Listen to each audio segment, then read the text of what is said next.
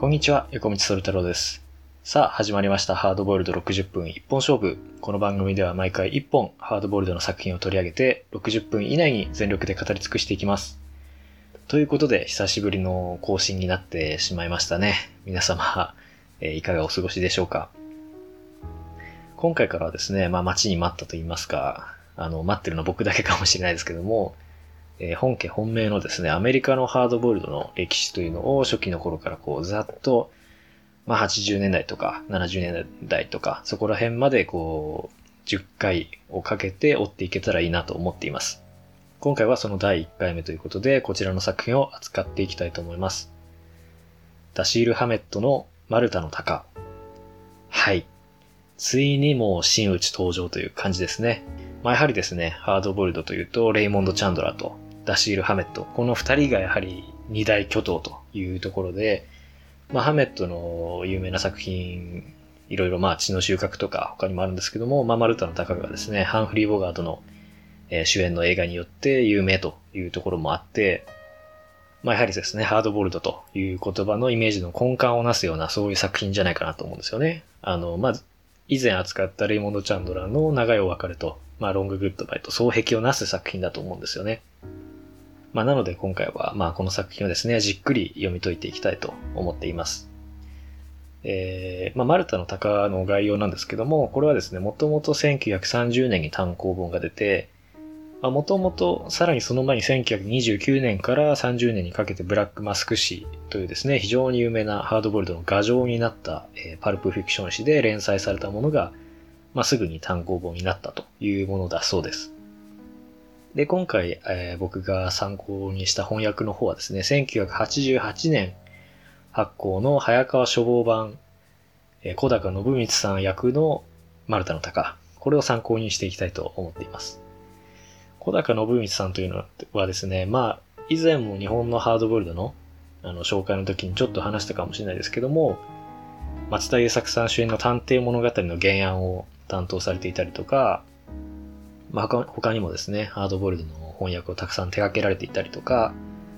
まあ、ハードボイルドの日本語で読める歴史書というのをいくつか物されていて、非常にまあハードボイルド愛好家、あるいはですね、その研究者というか、そういった人たちにとってはもう切っても切り離せないような、そういう大変ですね、功績のある人物なんですよね。まあ、すでに亡くなられてしまっていますけれども、で、彼がですね、非常に高く評価したというのが、この、えダシール・ハメットのマルタの鷹なんですね。まずはですね、えーマルタの鷹の内容に入っていく前に、その小高信光さんがですね、この作品についてどういうことを言っているのかというのを最初に引用したいと思います。ハードボイルドの探偵たちというですね、まあ、ハードボイルドの一種の歴史書みたいなアンソロジー的なものがあるんですけども、そこからですね、えーちょっと引用したいと思います。38ページからなんですけども、インタビュー形式みたいな形になっていて、えインタビュアーの人がですね、こういう質問をするんですね。では、話をわかりやすくするために、まずそれぞれの時期を象徴する私立探偵ヒーローというか、利定表となる作品を挙げていただけますか？これが私立探偵小説の名作だという作品を何作何作かに絞って、点々点というようなことを聞いてるんですね。で、これに対して小高信光さんはこういうふうに返答します。利定表はいいが、名作という言い方はあまり好まないな。たかだか50年の歴史しか持たない近代私立探偵小説の中から名作を選べと言われれば、10詩で10本の指ですね。で、こと足りるだろう。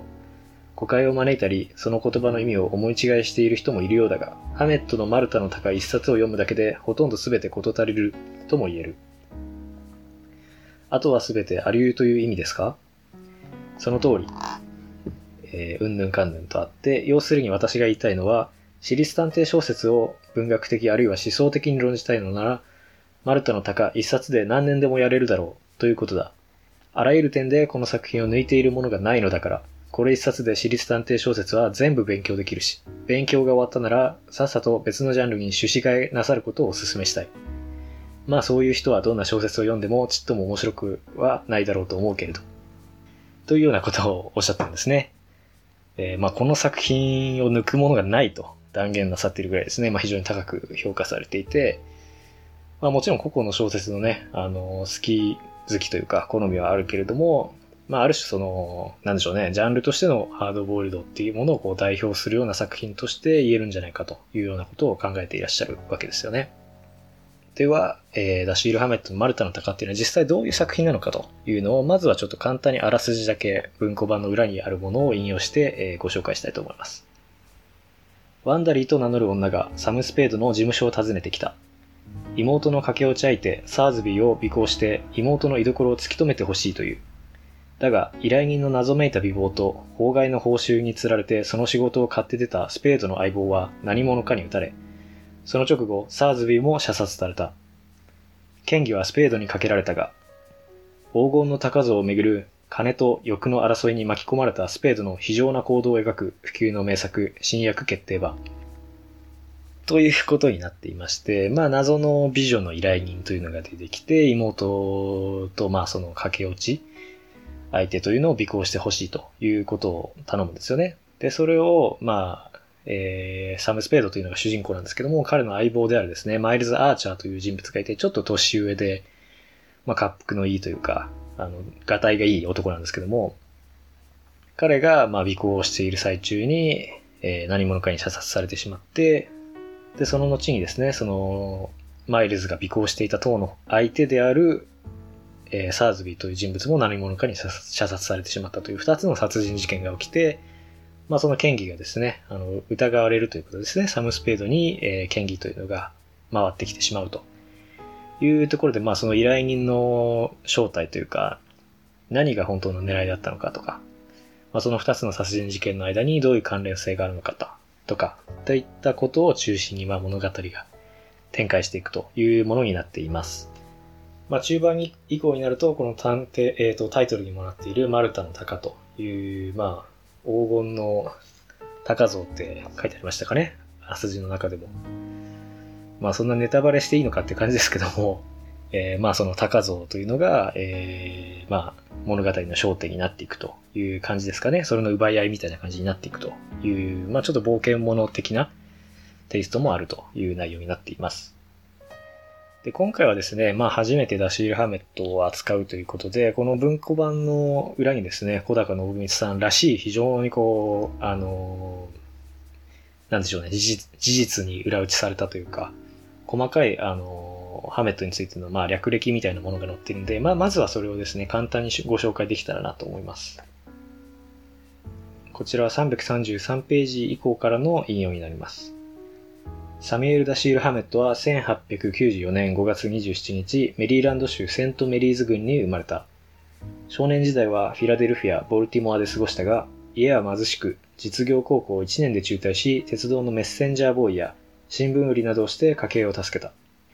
あ、結構苦労されたっていうですね、若い頃。その後、満足な教育は全く受けなかったが、読書量は凄まじく、13歳の時、カントの純粋理性批判を読破したという。まあ、これ本当かよって話ですけどね、めちゃめちゃ難しいんですよね、関東の純粋理性批判って。僕も大学の時読みましたけども。1915年21歳の時に全国に支社を持つ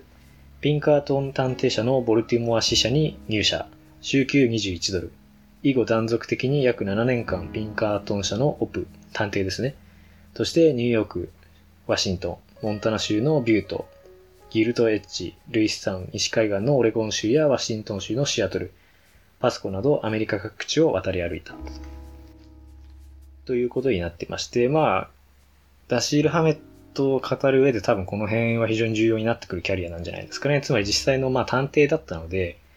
結構そのマルタの鷹でも出てくるんですけど、まあいろんな、えっと相手の手荷物とかを調査するときのその手順とか持ってるものとかが細かく書いてあるんですよね。まあそこら辺、まあ想像なのか実際の経験なのかわかんないですけども、そういうちょっと非常にこう神経質なまでのその博覧狂気な感じというか、博覧狂気意味違うか。まあそのカタログ的なその描写というかですね、相手の情報をこう、バーっと列挙していくような感じっていうのはちょっと、まあ本当に実際の探偵だった頃のキャリアが生きてるのかなっていうような勝手な連想はありましたね。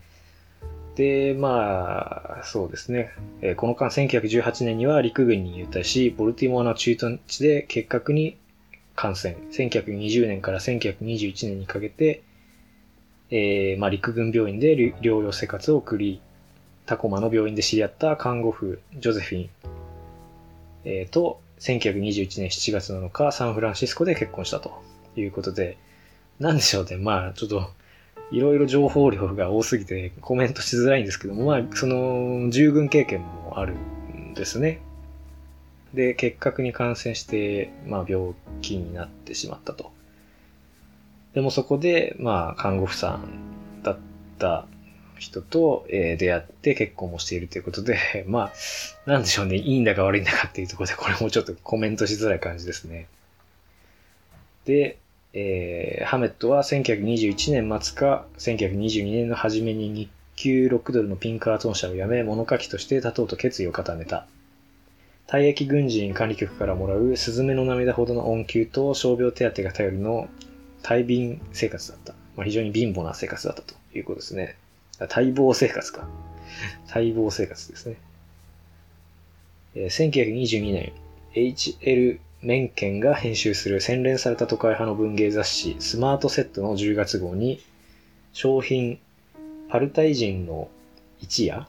ですかね。一本の矢と書いてが掲載され、同じくメンケンが資金稼ぎのために表面には名前を出さずに創刊。1920年。シター・ブラックマスクの1922年12月号にピーター・コリンス名義の短編キロが初めて掲載されたと。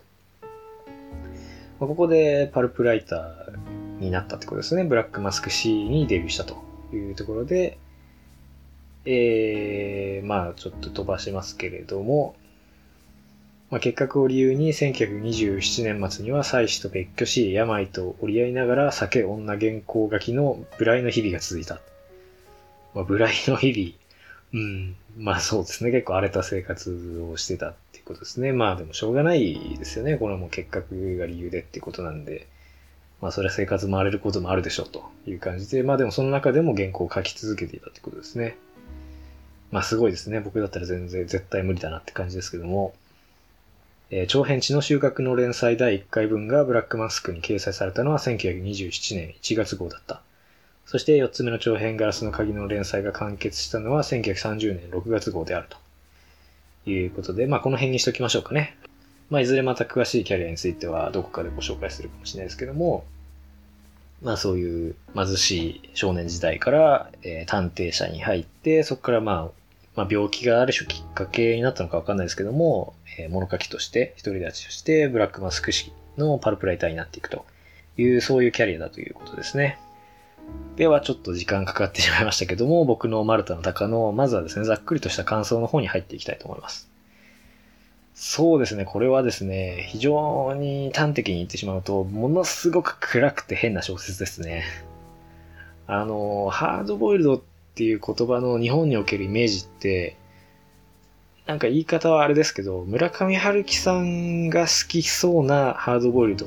のイメージだと思うんですよね。何かこう、バーでこう、一人男が座っていて、隣には美女がいて、こう、ジャズがかかっていて、美味しいお酒を飲んでいて、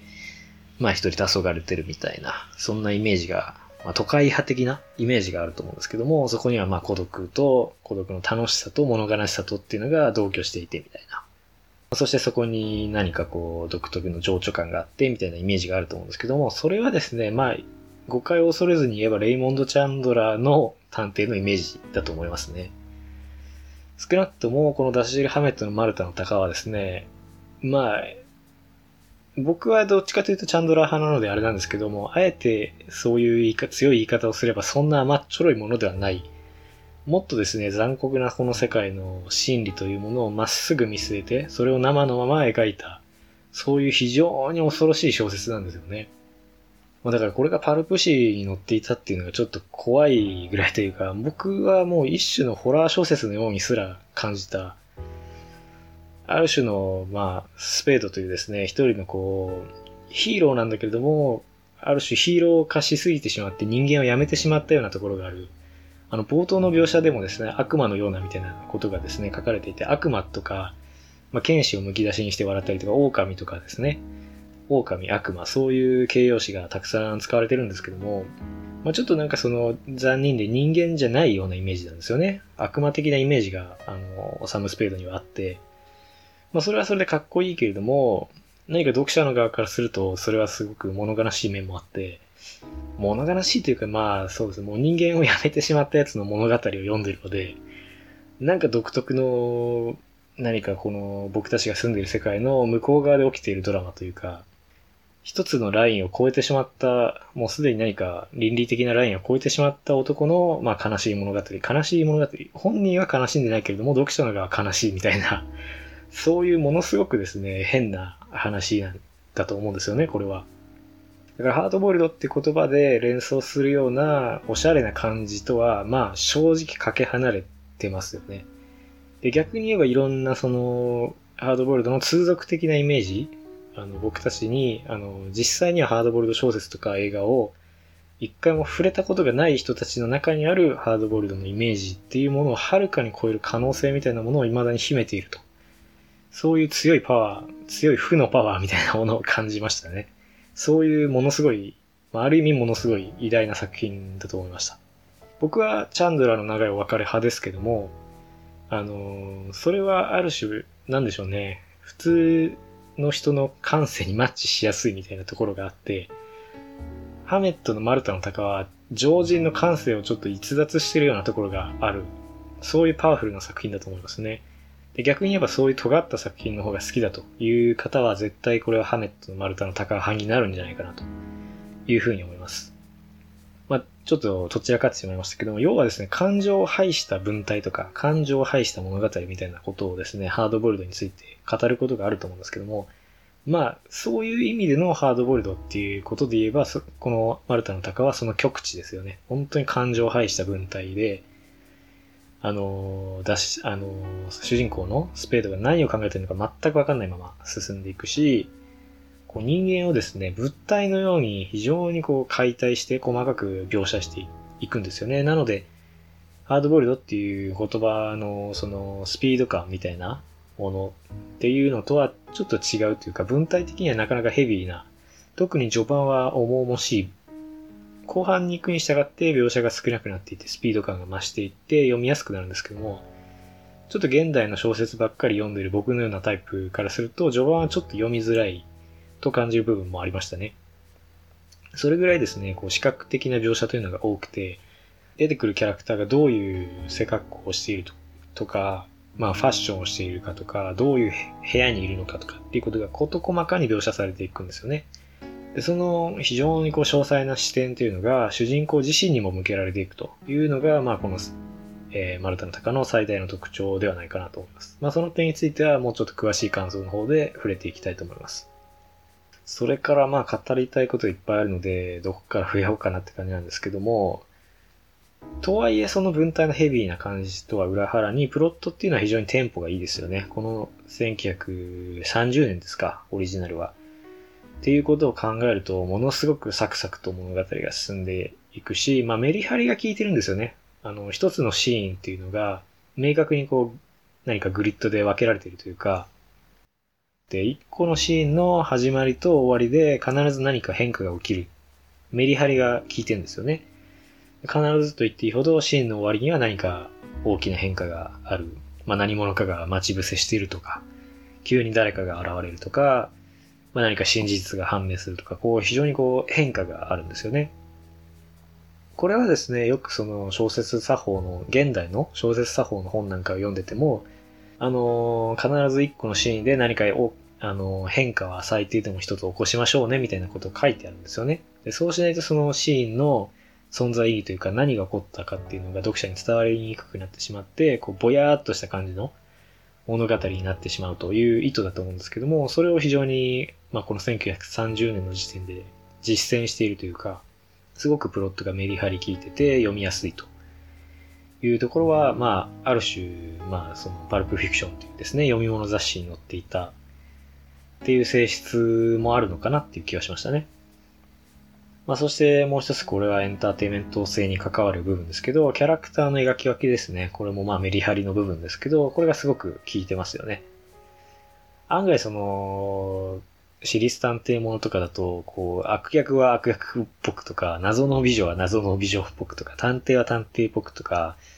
ちょっとそのキャラクター性っていうのが見えづらくなる部分ってあると思うんですけど、まあこの小説に関しては非常にこうキャラが濃いですね。いわゆるキャラが濃いというやつで、まあ、主人公のサム・スペードはもう何も信じないという男で自信満々で常に振る舞っていて、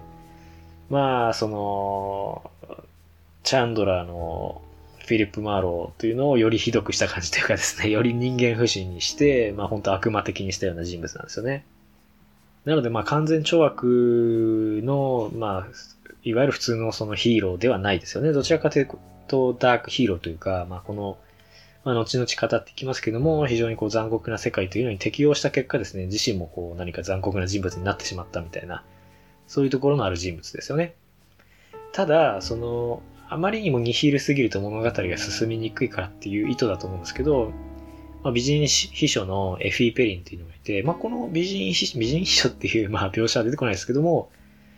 あの、秘書のキャラクターっていうのは非常に良くて、まあ、スペードと対照的に非常に素直なキャラクターで、いや、あの、依頼人の女性は絶対いい人だから助けてあげよう、あげてよとかっていうのを、あの、疑い深いスペードに対して言って、物語をこう進めるような役割っていうのを担ってるんですよね。なので、まあ、こういう秘書的なキャラクターっていうのは、こう、お飾り的になりやすいですけど、案外ですね、マルタの鷹においては、こう、狂言回し的な、あの、役割もあって、すごく重要なキャラクターですし、なんか顔立ちがね、少年っぽくて、非常に活発だみたいな、なんかボーイッシュなイメージで描かれていて、いわゆる美人秘書型の典型的なキャラクターでもないっていうところで、これは結構現代でもそう通じるというか、まあ、普通に魅力的なまあ、ヒロインの一人だなと思いましたね。えー、それからまあ文体面に関してさっきもちらっと触れたんですけども、視覚的な描写がものすごく多くて、まあヘビーな感じがするというところで、まあアクションシーンですらですね、結構こう状況を細かく細分化して描いていくので、なんかですね、もはやその状況そのものがですね、どんどんどんどんこう、クローズアップされていくことで何が起きてるのかわかんないというか、もう抽象的な雰囲気すら漂ってくるんですよね。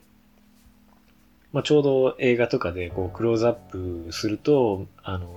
何が今映ってるのかわかんなくなるみたいな感じで、えー、非常に細かく描写がなされているので、まあ、非常にもう抽象的なですね、詩のような文体が生まれる瞬間すらあるということで、まあそこら辺ちょっと独特の雰囲気があるなと思いましたね。まあ、こういう感じは、そのなんかちょっと村上龍さんの文体とかも、まあその外面描写を徹底していくことでなんか抽象的な雰囲気が生まれる。吉行淳之介とかもそうかな。まあ僕が結構好きなタイプの文体ですけど、それにしても結構それを突き詰めてやってる感はありますよね。まあしかもその抽象性を狙ってやってるっていうよりは本当にその外面的な視覚描写っていうのをずっともう徹底してやった結果、抽象性が生まれてるっていう感じで、副産物って感じですよね。その抽象的な雰囲気っていうのは。そこになんか焦点を絞ってるわけじゃない。あの、写実的にとにかく、あの、描写をやりたいっていう感じが強いのかなって気がしましたね。えー、それからまあ、最初に言いましたけど、小高の美術さんがね、あの、ハードボイルドの、まあ、ある種教科書的な作品だというような胸のことをですね、まあ、直接そういう、あの、ことを言ってるわけじゃないですけども、そういう意図のことをおっしゃってたと思うんですが、確かにですね、その謎の美女の依頼人が現れ、それからまあ、えー、マイルズ・アージャーというパートナーの死、まあ友情についての物語であると。まああんまりその友情っていう面は弱いんですけどね、あの、マイルズ・アーチャー嫌いだとかって はっきり言ってたりもするんで、そこら辺もちょっと天の弱で分かりづらいんですけども、まあそれから冒頭のですね、あの、きっかけとなる、えー、まあ妹の創作依頼というところから、マイルズ・アーチャーの死、それからサーズビーという男の死というですね、まあ二つの事件へ展開していって、まあその二つの事件の関係性というのを、えー、問題にしていくというところで、あの、二つのまあ無関係に見える。まあこの場合はまあ関係性ありげなんですけど、まあ直接的には連関していない二つの事件というのの連関性を追っていくというプロットのパターンですね。っていうのが出てきてます。それから謎解きよりも行動を重視する探偵の姿勢、それからまあセクシーな描写やバイオレンスな描写とかですね、まあその後のハードボールドの中核的なイメージになってくる要素っていうのが、ま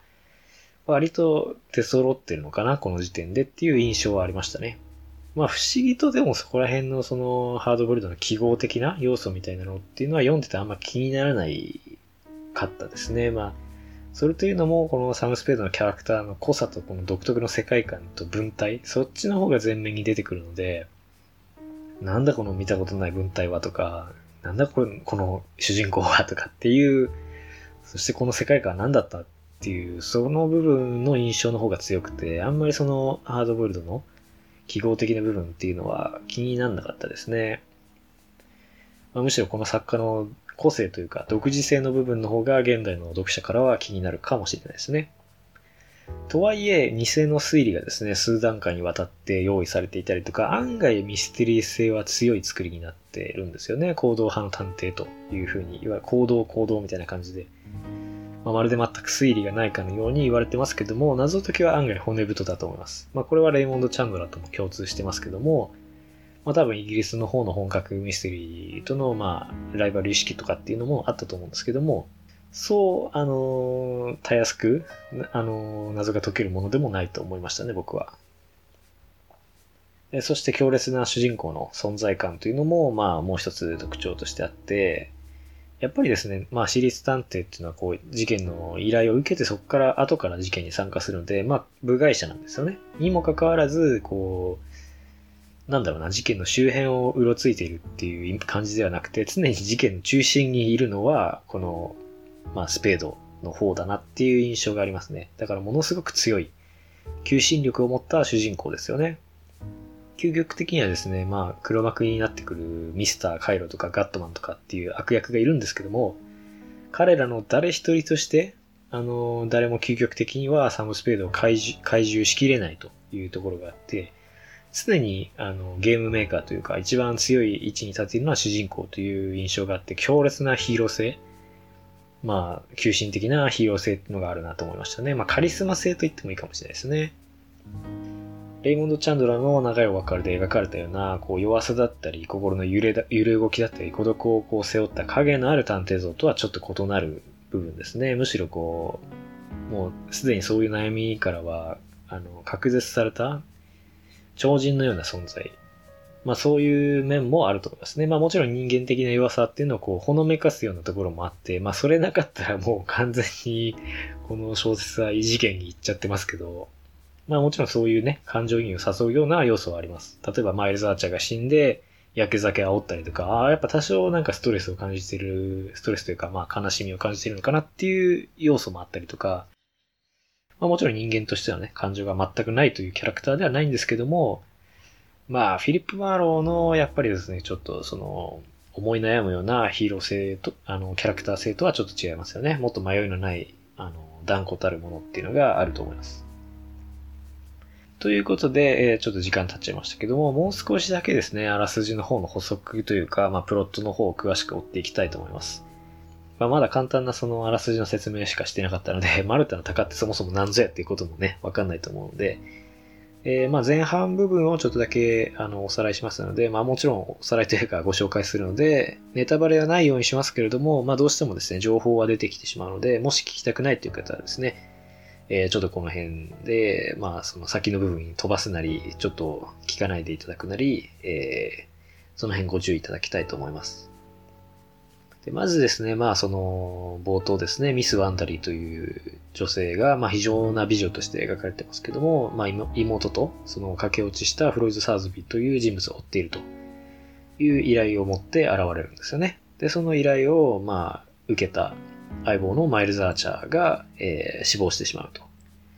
で、それがまあ、その後ですね、まあ警官が来て、あの、当のですね、マイルズが追っていたサーズビーという男、そのミス・ワンダリーの妹と駆け落ちしたという人物ですね。で、その人も殺されちゃったということを知らされるわけです。で、まあマイルズが殺された報復に、えー、スペードがサーズビーをやったんじゃないかというふうに警察に思われているということですね、この時点では。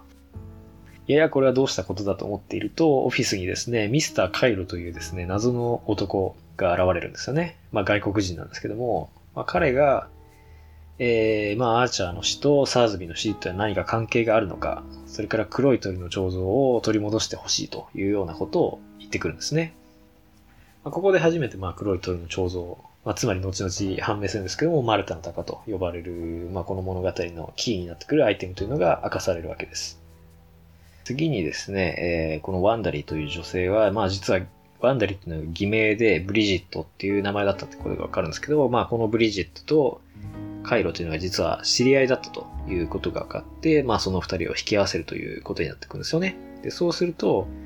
まあ、鷹をどうやら、まあ、ブリジットというのが持ってるというふうにカイロは思ってる。で、それを、まあ、いくらで渡すかみたいな取引を話してるんですよね、二人で。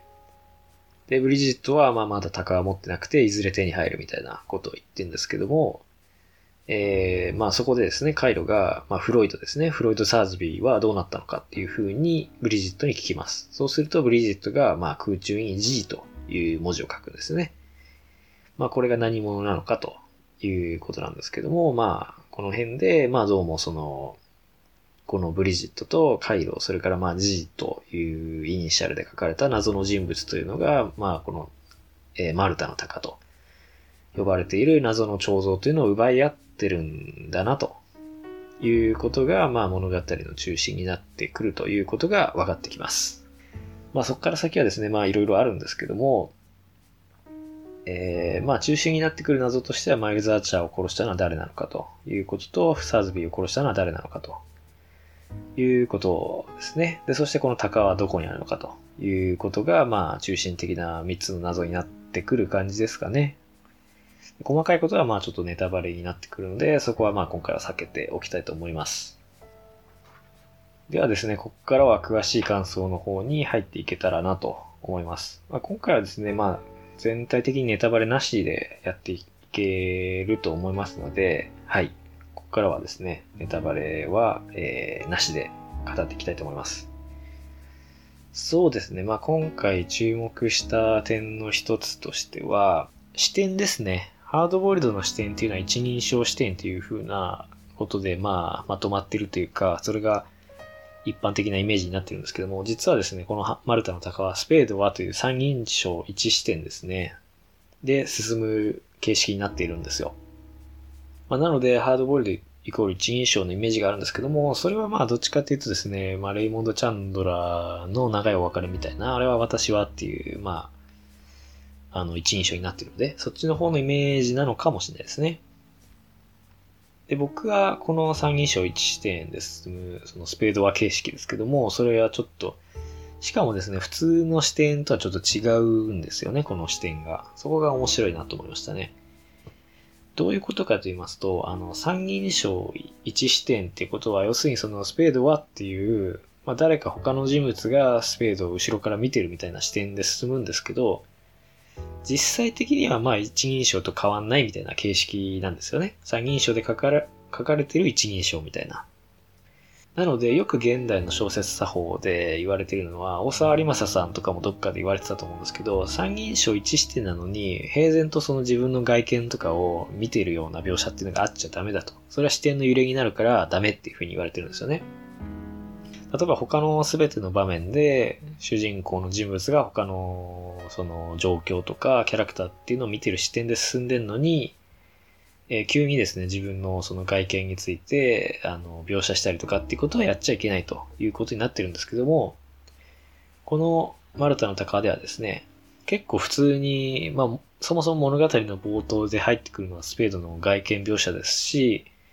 えスペード自身の描写っていうのが入ってくるんですよね。それがですね、ちょっとこう視点が出入りしてる感じというか、まあ一人称的に、えー、スペードの中から外を見てるっていう視点と、スペードの中からカメラがポンと出て、外からスペードを見てる視点っていう風にこう視点が、カメラが出入りしているような感じがあって、そこがちょっと面白いんですよね。で、ところどころで自分自身を見ているというような描写が入ってくるんですよ。でこれがですね、まあちょっと客観性が強いというか、まあ主人公もある種他人の目で語り手が見ている、そういう主人公を突き放す作用が、まあある。一方で、そういうスペード自身の描写がある場面っていうのは結構ナルシスティックなですね、こうスペードを褒めるような、まあある種悪魔的だみたいな描写も、まあその人の、なんでしょうね、普通の人とは違うところっていうのを書いてるわけですから、ある種その褒めてるようにも取れるわけですけども、そういうですね、ちょっとナルシスティックな部分も感じる、そういう視点なんですよね。まあ、もしもベースが三人称一視点、事実上の一人称であるっていうふうに考えるなら、自分で自分をこううっとり見てるような鏡で、そういうような視点っていうのも感じなくもないというところで、ちょっとその、あのー、主人公のスペードをヒーロー化しようっていう、理想化しようっていう視点も感じますよね。それからですね、二つ目として僕が気になったのは、まあ誰しも気になるところだと思うんですけど、あの、偶然とか不条理とか、不確定性、不確定性みたいなことについてのサブエピソードというか、総話があるんですよね。で、これは99ページに入ってくるんですけども、まあ、とある男が、えー、まあ、自分のその、なんでしょうね、すぐ近くに鉄骨というのが落ちてくるという事故に出くわしてしまうという話を俺聞いたよっていうふうに サム・スペードが、まあ、このブリジットっていう依頼人に対して話して聞かせるというところがあって、まあ、これ本当に本編にはほぼ関係ないんですよね。なので逆にその無駄のない、えー、この物語の中でなんでこんな、まあ、ある種無駄とも言っていいというか、まあそういうゆとりのある、あの、サブエピソードが入ってるのかなっていう風な感じで、まあ、唯一だと言っていいと思うんですよね。このマルタの鷹を巡る物語ではない描写が入ってくるっていうのは、ほぼここが唯一みたいなもんなので、まあ、非常に目立つ部分であるんですよね。でもこれはですね、まあ何なんだろうって一瞬戸惑うんですけど、まあ、これを中心にマルタの鷹っていうのを考えると結構飲み込みやすいというか、まあこれが非常に中核的なテーマというかベースの世界観になってるっていうふうに考えればいいんだと、僕はそういうふうに思いましたね。で、まあこの鉄骨に惹かれかけて、まあ、順風満帆な生活を送っていた男がある日突然その逃亡してしまった、逃亡というか行方をくらませて、まあ、気づいた時には全く別の生活を、まあ、以前と変わらないようなですね、ある種平穏な家庭を築いていたという、何か恐ろしいエピソードなんですけども、まあ、この話が物語るっていうのは、結局、次の瞬間には何が起きるかわからないというですね、そういう不確定な、そういう世界、この世界の不確定な性質について語っているんだということだと思うんですよね。まあこれ非常にダークな世界観で、まあ確かにうっすらですね、僕たちはいつ死ぬかわかんないし、どんなことが起きるかわかんないしっていうその不確定性っていうのは、まあ常識としてある程度飲み込んでるんだけれども、それを忘却することで普通にこう生活することっていうのが成立しているわけですよね。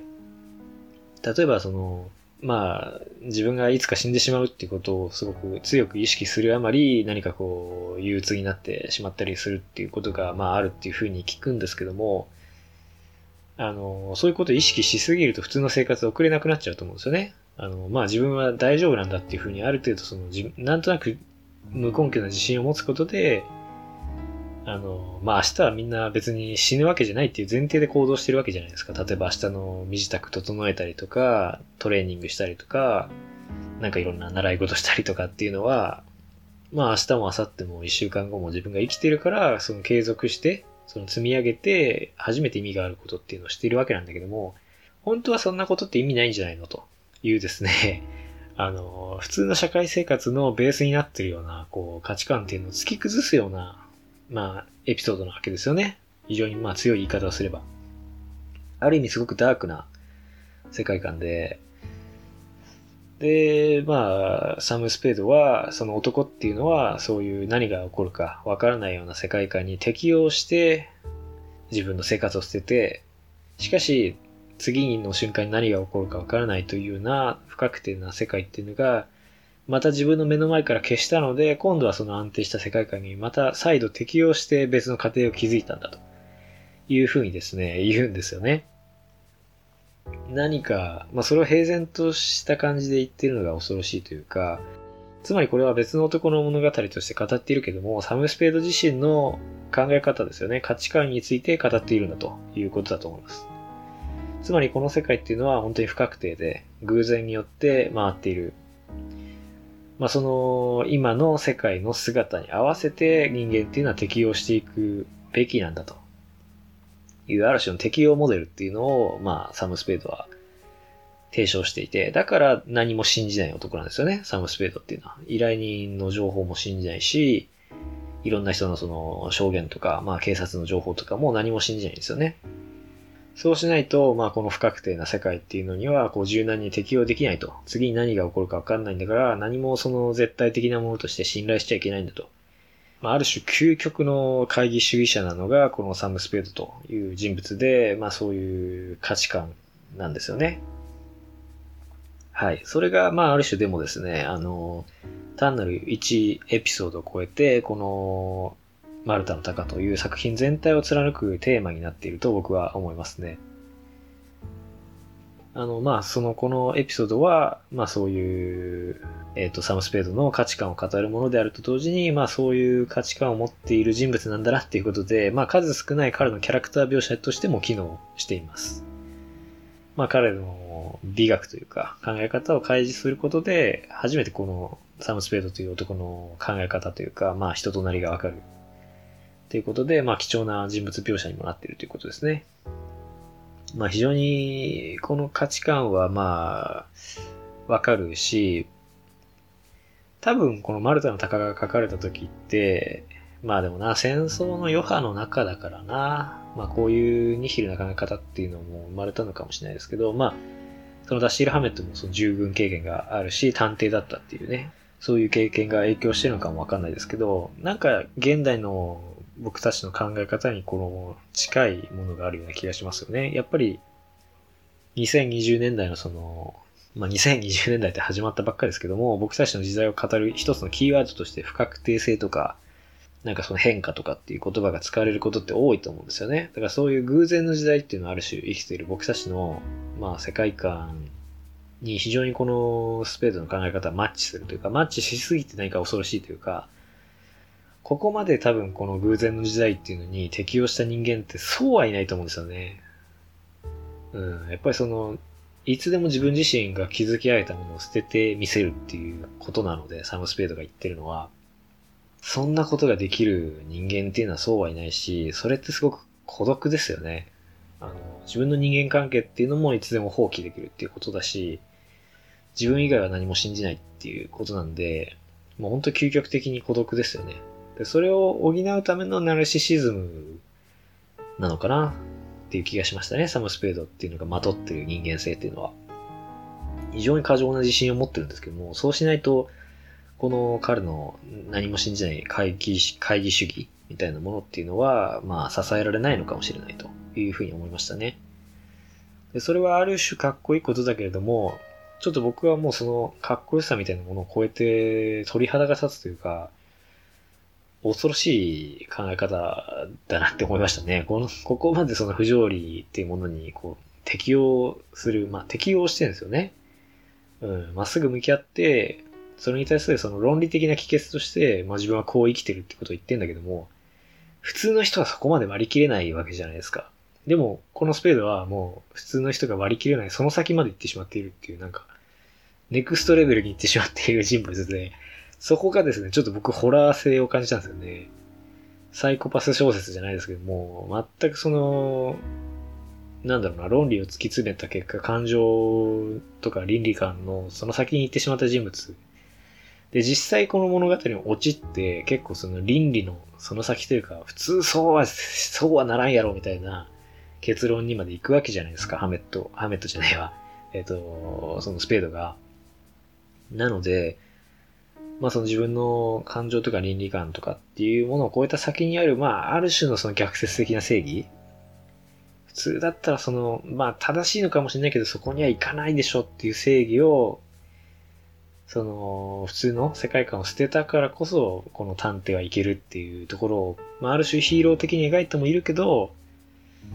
ちょっとその恐ろしいものとしても描いている。そこがですね、この冷酷な、このマルタの鷹の世界観のなんか裏寂しさというか、非常にその前編にまとわったその氷点下の孤独。非常に冷たい孤独っていうものの魅力な気がしますね。で、なおかつその、この物語の本当最後の最後って、まあ、ぐ、あ、ちょっと言えないす、言えないですね。まあちょっとそこは、えっと、ご自身の目で確かめていただきたいんですけども、まあ、サム・スペードが、えー、自分の価値観っていうのをある種、まあ、自覚するよ、そういうような瞬間っていうのが、まあ、ちょっと垣間見えるんですけども、そこでサム・スペードがどういうリアクションをするのかってことですよね。まあ、自分はこういうその物語の真ん中ら辺では、まあ、偶然にその適応した人物なんだということを暗に言ってるわけですけども、まあ、それをいざ突きつけられた時に彼はどういう顔をするのかと。いうところをですね、ぜひちょっと注目してみていただきたいと思いますね。もうそう考えると本当にホラーでしかない結末だなと僕は思いましたけどね。まあだからといって作品の良さがあの損なわれるっていうことではないですよ、もちろん。僕はホラーも大好きですし、非常にこう鋭い、まあ、人間とか世界のこう結構冷たい心理みたいなものを突きつけてくる、うん、すごい作品だと思いますね。ちょっとショックを受けるぐらいの。僕、でもこれ前に一回読んでて、で、2、3回目なんですけど読み直すと、ちょっとその世界観の鋭さとか、深さ、恐ろしさみたいな、生の世界を突きつけられる感じみたいなものはちょっと初めて気づいた気がしますね。いや、すごい作品だなと思いますね。で、こういったですね、まあ偶然性っていうのは、まあ、この、ただの1エピソードに収まるわけではなくて、ミステリーにおいてもですね、ちょっと共通するものとして、不確定性っていうのが一個の、まあ、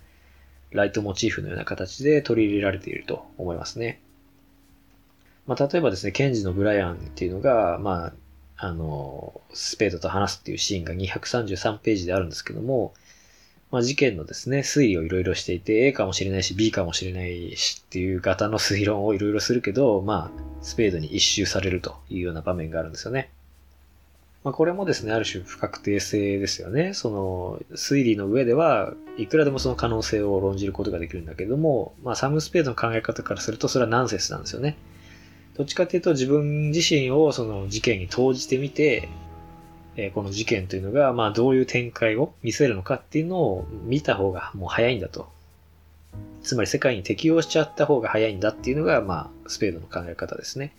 それについてもいろいろ議論したりとかっていうのは意味ないんだと。まあこれは何かイギリス型の本格ミステリーへの、まあ批判というか、アンチテーゼのようにも聞こえる、そういう会話になっています。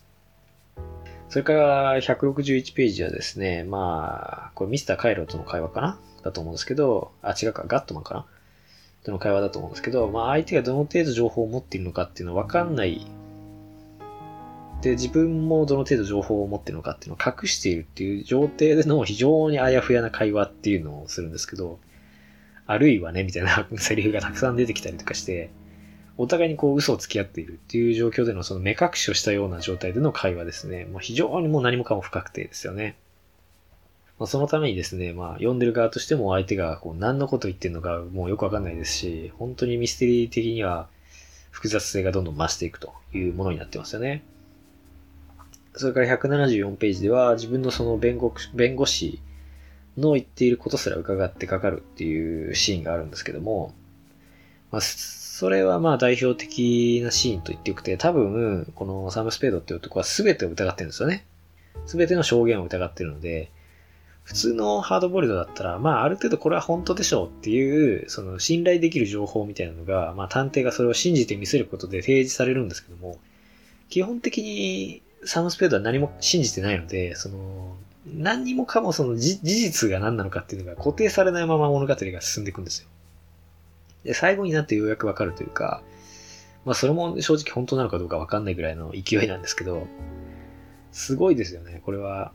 あの、つまり推理のベースにあるような基本的な情報すら、あの、ずっとスペードは疑ってるから、そこがこう固まんないまま実態が推移していくっていう結構特殊な作りのミステリーになっていて、